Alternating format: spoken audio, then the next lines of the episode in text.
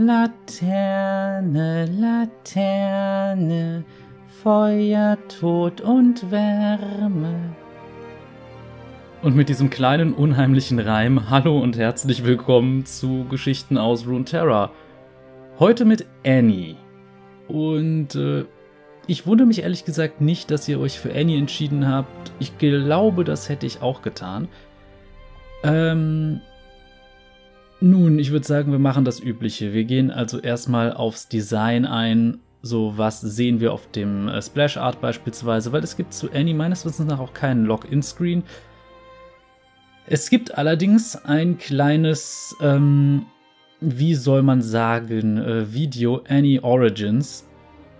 Falls ihr mal wollt, dass euch zum Heulen zumute ist, dann guckt euch das an. Also da wird auch übrigens einiges, was darin passiert, hier in der Hintergrundgeschichte erwähnt werden. Nur, dass ihr Bescheid wisst.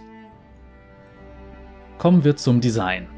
Also, wenn wir Annie so ansehen, kleines Mädchen mit roten Haaren, wobei das eher nach gefärbten Haaren aussieht, grimmigem Blick, grünen Augen und Eyeliner? Ich glaube, man sieht schon so, dass. Es sieht aus wie Eyeliner. Egal. Ähm, trägt relativ modern aussehende Kleidung tatsächlich, also mit einem entsprechenden äh, Rock, einem Schulranzen, so einem Katzenöhrchen-Tiara. Es, äh, es wirkt ein bisschen seltsam, aber die genaue Diskussion des Designs machen wir nach der Hintergrundgeschichte. Ansonsten hält sie einen Teddybär in der Hand und das ist auch nicht der einzige Teddy im Bild, wenn man mal hinter sie schaut. Ein großes brennendes Ungetüm. Ach, hatte ich erwähnt, dass Annie einen Feuerball in der Hand hält. Das ist äh, naja, jedenfalls, man sieht sehr viel Feuer. Annie wirkt sehr energisch, sehr grimmig für ein kleines Kind. Dezent unheimlich. Und hat halt einen riesigen, brennenden Teddybär mit großen Zähnen und leuchtend roten, na eher orange-roten Augen. Äh, ja, der schon so aussieht, als würde er fast von diesen Flammen zerrissen werden und nur von diesen großen Kreuznähten zusammengehalten werden interessantes Design. Wobei in dem Fall ist es ja mehr das Design des Bären, wobei dieser Bär ja schon irgendwie zu ihr gehört, wenn man ihre Fähigkeiten kennt. Was es mit dem auf sich hat, erfahren wir dann wahrscheinlich in ihrer Hintergrundgeschichte. Und ich würde sagen, bevor ich dann meinen kleinen äh, Design-Rant wie üblich ablasse, beginnen wir einfach erstmal damit.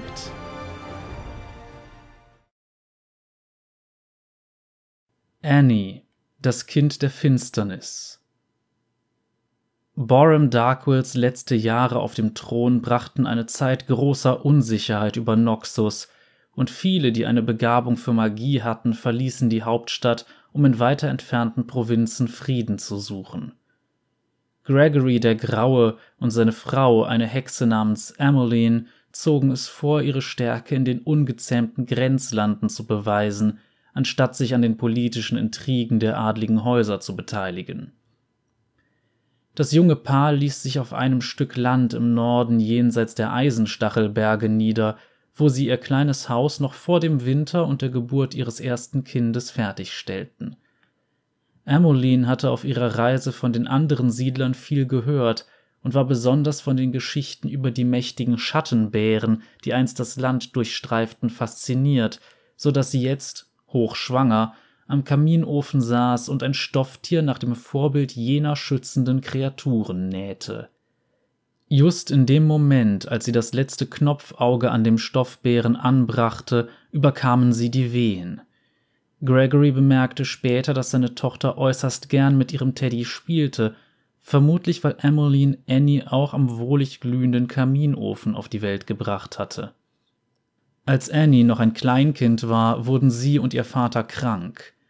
Bei Einbruch der Nacht glühte Annie vor Fieber, und schon bald war sie so heiß, dass ihre Mutter sie nicht mehr in den Armen halten konnte. Emmeline war verzweifelt und entschied, zum nahen Fluss zu gehen, um eiskaltes Wasser zu holen. Am nächsten Morgen erwachte Gregory, durch die Krankheit geschwächt und wackelig auf den Beinen. Im Kinderbett lag eine kerngesunde Annie, die fröhlich mit ihrem Stoffbären Tibbers spielte, doch von Emmeline fehlte jede Spur. Unbedarft wie sie war, glaubte Annie fest daran, dass ihre Mutter eines Tages zurückkehren würde. Gregory ertappte das Mädchen oft dabei, wie sie am Kaminofen im Schaukelstuhl ihrer Mutter saß, Tibbers umklammert hielt und in das knisternde Feuer blickte, obwohl es sicher war, dass im Kamin nichts weiter als kalte Asche gelegen hatte. Er schrieb diese eigenartigen Beobachtungen jedoch den Anstrengungen zu, die das Leben eines alleinerziehenden Vaters mit sich bringt. Drei Jahre vergingen und immer mehr Siedler ließen sich in der Region nieder. Nach einer Weile traf Gregory auf Liana, die mit ihrer kleinen Tochter Daisy außerhalb der Hauptstadt ein neues Leben beginnen wollte. Annie freute sich über die neue Spielgefährtin, als Einzelkind war sie jedoch verwöhnt, und es fiel ihr schwer, sich in ihre neue Stieffamilie zu integrieren.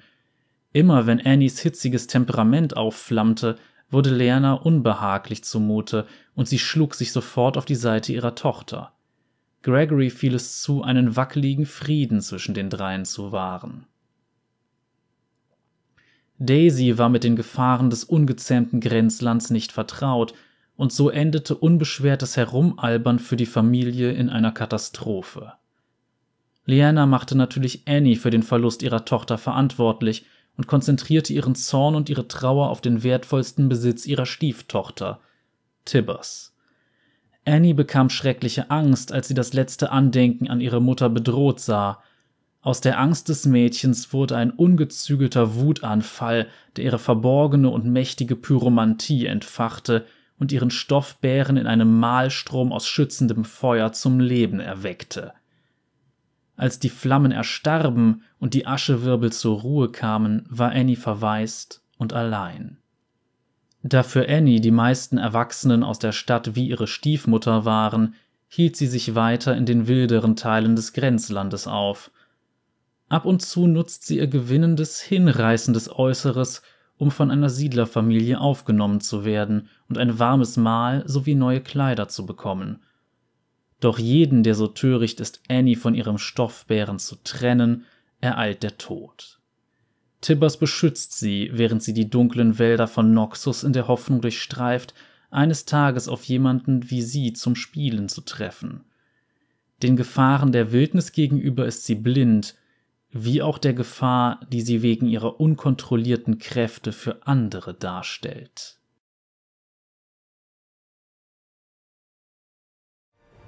Das war also Annies Hintergrundgeschichte. Und ja, was soll man dazu noch sagen? Ähm, Annie Origins erzählt die Geschichte ein bisschen detaillierter, zumindest so den Vorfall, wo Annies Kräfte das erste Mal so richtig aufflammen, im wahrsten Sinne des Wortes. Und ja, ähm, man sieht, Annie ist quasi so inzwischen eine Art wandelndes Horror-Trope geworden. Also das unheimliche kleine Kind, mit dem man besser spielen sollte und das man auf keinen Fall wütend machen sollte.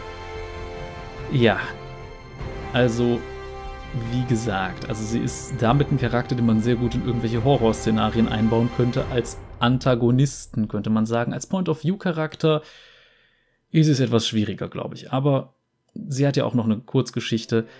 Zuerst aber mal ihr Design. Ihr werdet feststellen, wenn ihr Annie Origins anseht, dass sie da andere Sachen trägt als die, die sie in dem Spiel trägt. Denn Annie im Spiel trägt Sachen, die einfach völlig anachronistisch zu allem sind, was es in League of Legends gibt. Sie trägt im Wesentlichen eine Schuluniform, einen Ranzen. Und äh, ganz im Ernst, das sieht nicht nach Mittelalter aus, das sieht auch nicht nach Noxus aus oder sowas. Riot, Ihr müsst diesem Charakter mal ein neues Outfit verpassen. Ganz im Ernst, nehmt diese bescheuerten Katzenohren und den Ranzen weg und gebt ihr einfach irgendwas wie, ja, so ein ganz normales Kleidchen halt. Und das Problem hätte sich erledigt. Aber das, nein, absolut nicht, nein. Oh. Da merkt man, Annie ist einer der ältesten Champions im Spiel. Das heißt jetzt nicht vom Alter des Charakters, sondern Annie ist mit bei den Launch-Charakteren dabei gewesen. Das heißt, da hatte League of Legends noch keinerlei Story. Man hat einfach irgendwelche lustigen Archetypen genommen und ja, zusammengewürfelt. So was sah denn irgendwie mal cool aus. Darum hat Master Yi auch so eine bescheuerte Brille. Oh. Aber ja, hier kann man zumindest sagen, Annies Design ist etwas, das überholt gehört, definitiv. Jetzt nicht unbedingt das Design ihrer Spielweise, weil die funktioniert gut. Ich meine das Design als Charakter. Wie gesagt, gibt der meinetwegen eine etwas natürlichere Haarfarbe und macht ein anderes Outfit. Tibbers kann genauso bleiben, alles perfekt. Aber gut. Ähm, es gibt übrigens so eine Sache, die, glaube ich, ein bisschen angedeutet wird in manchen Sachen über Annie, dass ähm, in Tibbers quasi etwas von ihrer Mutter steckt. Und deshalb Tibbers auch diesen Beschützerinstinkt ihr gegenüber hat. Und übrigens, ähm, da wurde in dieser Geschichte ja eben erwähnt, Tibbers erwacht zum Leben. Für die, die League of Legends nicht gespielt haben, das heißt auf die Art, wie man es auf dem Splash Art gesehen hat, nicht, dass der kleine Bär dann plötzlich anfängt rumzulaufen, sondern der wird entsprechend groß. Gut, genug davon. Ich hoffe, ihr versteht meine Einwände zu Annies ähm, Outfit. Aber gut, ansonsten finde ich an sich den Charakter ganz interessant. Gehen wir jetzt am besten noch in ihre Color Story. Es wird wahrscheinlich heute eine etwas kürzere Folge. Ich hoffe, ihr verzeiht mir das, aber zu Annie gibt es halt einfach nicht so viel und es bringt halt auch nichts, euch einfach einen Kurzfilm zu zeigen. Beim Comic und dem Musikvideo von Varus, da gehört es halt alles zusammen. Aber hier, hm, naja. Springen wir einfach erstmal in die Color Story.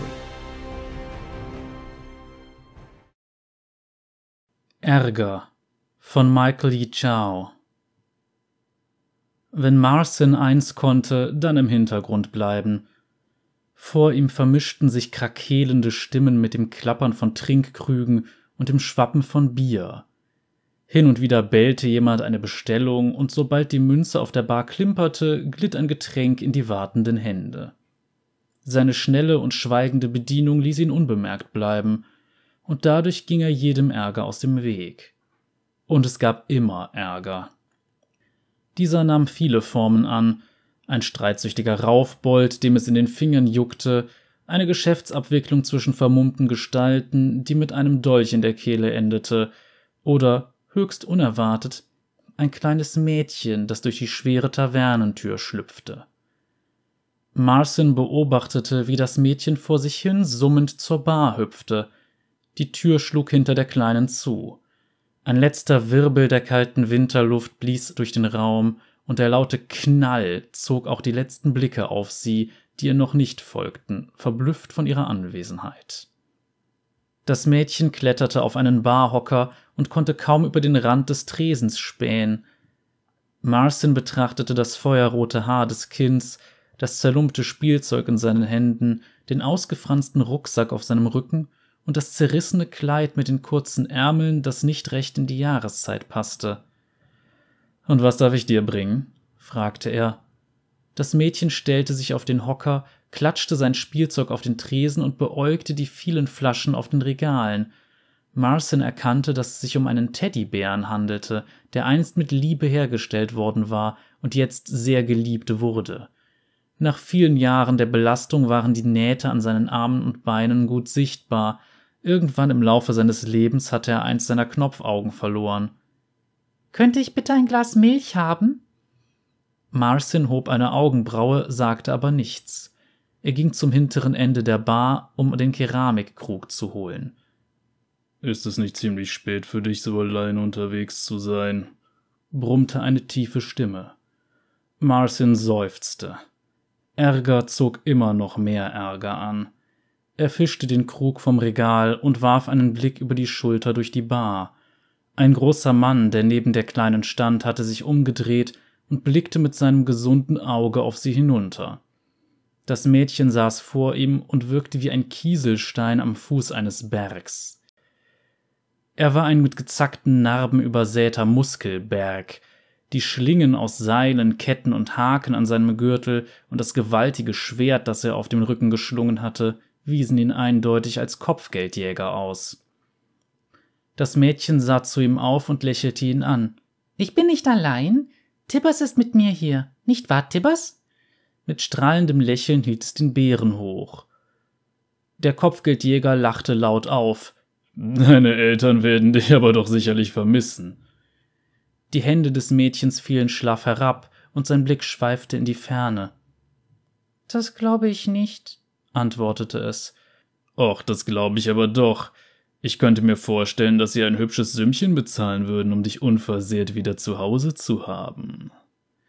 Marcin konnte förmlich hören, wie die Münzen in der Vorstellung des Kopfgeldjägers klimperten und er bereits die Beute für ihre sichere Rückkehr durchrechnete. Das können Sie nicht. Sie sind tot. Das Mädchen ließ sich wieder auf den Hocker fallen und starrte in das Knopfauge seines Bären.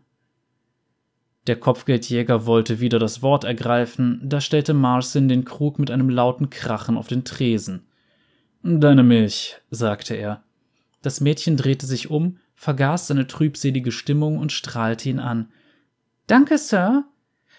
Die Kleine setzte ihren Bären auf den Tisch und streckte die Hand nach ihrem Rucksack aus. Marcin wartete und war bereit, jede Münze, die sie als Bezahlung hinlegte, als ausreichend zu akzeptieren. Den riesigen Geldbeutel, der scheppernd vor ihm landete, hatte er nicht erwartet. Ein paar Goldmünzen fielen auf den Tresen, eine rollte auf den Rand zu. Marcin fing sie aus Reflex ab und nagelte den Flüchtling mit einem Finger fest. Langsam hob er die Münze vom Tresen. Ihr Gewicht und ihre Struktur deuteten auf eine echte noxianische Prägung hin. Huch, kicherte das kleine Mädchen. Marcin schluckte, denn sein Mund war plötzlich trocken. Er streckte seine Hand in der Hoffnung aus, die Münze und den Geldbeutel wieder in den Rucksack des Mädchens zu stopfen, bevor andere etwas bemerkten.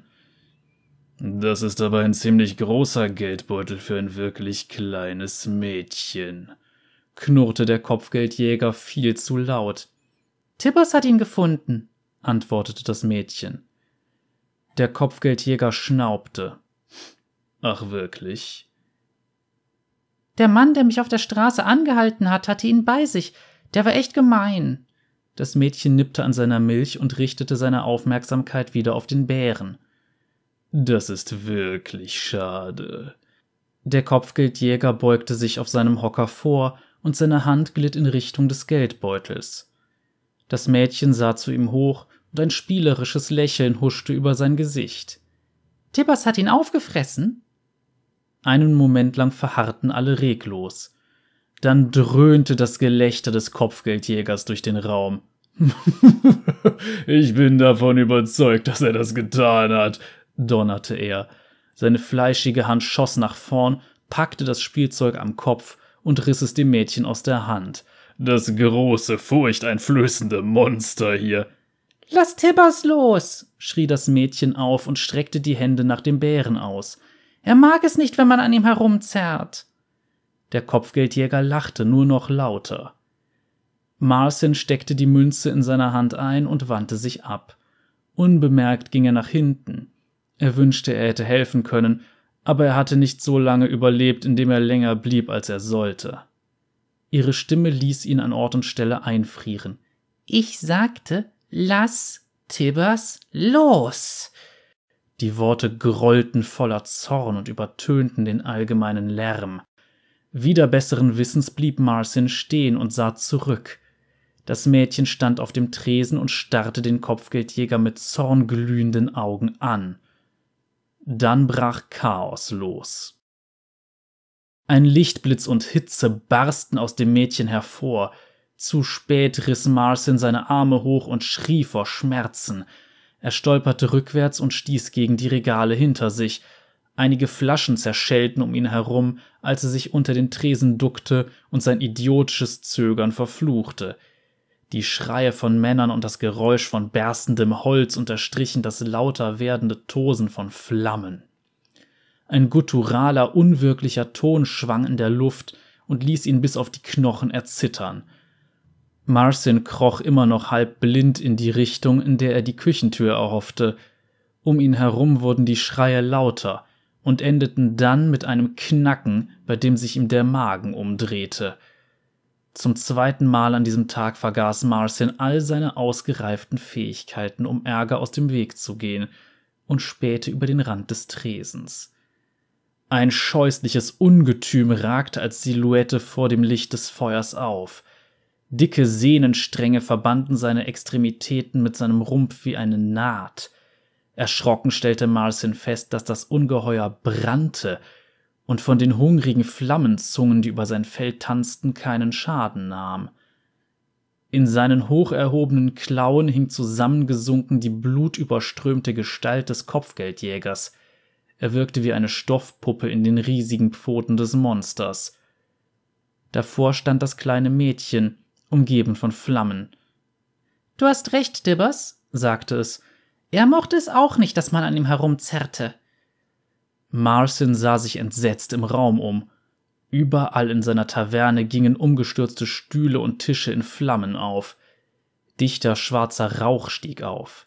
Der Gestank von Blut und brennendem Fleisch kroch ihm in die Nase. Marcin unterdrückte würgend seinen Husten, der Magen drehte sich ihm um. Dann drehte das Ungeheuer sich um und sah ihn an. Ein Klagelaut stahl sich über Marcins Lippen, er starrte in den glühenden Abgrund des Bärenauges und war sicher, dass sein letztes Stündlein geschlagen hatte. Perlendes Gelächter übertönte das Knistern der Flammen. Keine Sorge, sagte das kleine Mädchen und spähte um die Monstrosität herum. Tibbers mag dich. Marcin sah erstarrt zu, wie das Mädchen summend durch die brennende Taverne hüpfte und das Ungetüm hinter ihm hertrottete. Er starrte weiter, als es die schwere Tür aus den Angeln riss. Seine Kinnlade klappte herunter, als das Mädchen sich ein letztes Mal mit einem lieblichen Lächeln auf den Lippen umdrehte. Danke für die Milch, Sir. Und dann ging das Mädchen hinaus in die verschneite Nacht, während die Taverne hinter ihm einstürzte. So, und damit haben wir jetzt auch Annies Color Story durch und wir sehen, Annie ist nicht wirklich böse. Tibbers auch nicht wirklich. Ich würde sagen, das Beste, was man da als Adjektiv verwenden kann, ist eigentlich gleichgültig gegenüber anderen. Aber gut, was erwartet man auch? Das ist ein verdammtes kleines Kind. Und äh, ja, ich frage mich nur, warum hat sich das bisher noch nicht rumgesprochen. Aber egal. Annie ist halt äh, sehr, sehr speziell und äh, wie gesagt, funktioniert sehr gut als so ein wandelndes Horror-Trope. Kann man so machen und genau so eine Geschichte erwartet man da eigentlich auch. Oder sie wird von irgendeiner Familie aufgenommen und dieser Familie geht es am Ende nicht gut. Solche Sachen sind da möglich.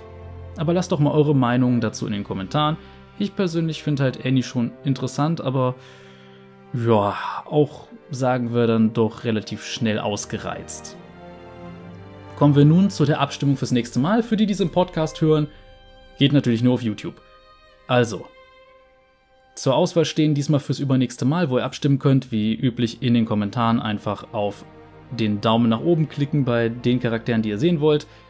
Zur Auswahl stehen, wie gesagt, Kled, der übellaunige Streiter.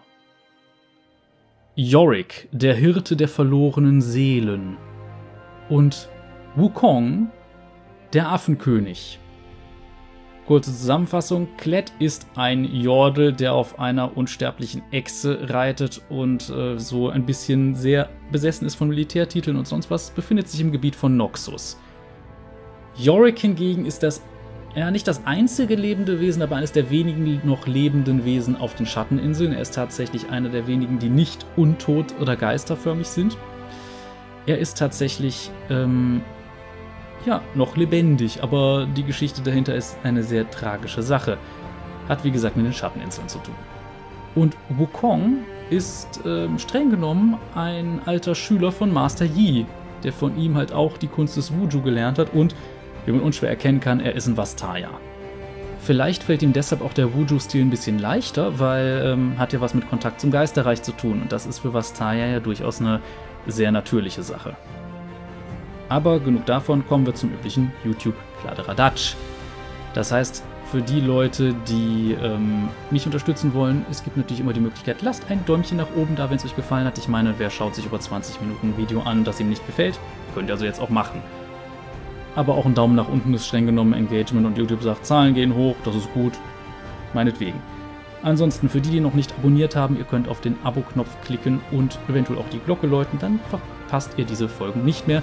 Natürlich, es gibt noch anderen Gaming-Kram auf meinem Kanal und wen das nicht interessiert, da kann ich auch verstehen, dass man sagt, hm, nicht so ganz meins. Ansonsten gilt nach wie vor, kommt jede Woche einmal am Samstag um 17 Uhr eine Folge, wenn nicht irgendwas dazwischen kommt. Ähm, ansonsten, falls mich Leute direkter unterstützen wollen, gibt es einerseits für einmalige Sachen Bandcamp, wo ihr euch ein kleines Hörbuch kaufen könnt, das ich mal aufgenommen habe, was es aber auch kostenlos auf meinem Kanal gibt. Oder ihr könnt allerdings auch über Kofi mir direkt eine Art kleine Spende dalassen nach dem Motto, hier Hofner, nehme er einen Euro. Und für Leute, die mich längerfristig direkt unterstützen wollen, gibt es Patreon. Gibt es noch nicht so krass viel äh, Benefits für die einzelnen Tiers, weil ich habe ja auch einen normalen Job und kann gar nicht so viel nebenher machen. Aber ihr versteht, wie ich das meine. Gut, genug von der ganzen Self-Promotion. Ähm, ansonsten würde ich sagen, ich hoffe, ihr hattet äh, Spaß an der ganzen Sache. Wir sehen uns dann nächste Woche wieder, wenn es wieder heißt Geschichten aus Runeterra. Ich bin gespannt, für wen ihr euch dann entschieden habt. Momentan, äh, sage ich mal, scheint es relativ eindeutig zu sein, in welche Richtung das geht, aber ich sage noch nicht allzu viel und für den Podcast. Ja, danke, dass ihr dazugehört habt. Bis zum nächsten Mal. Cheerio.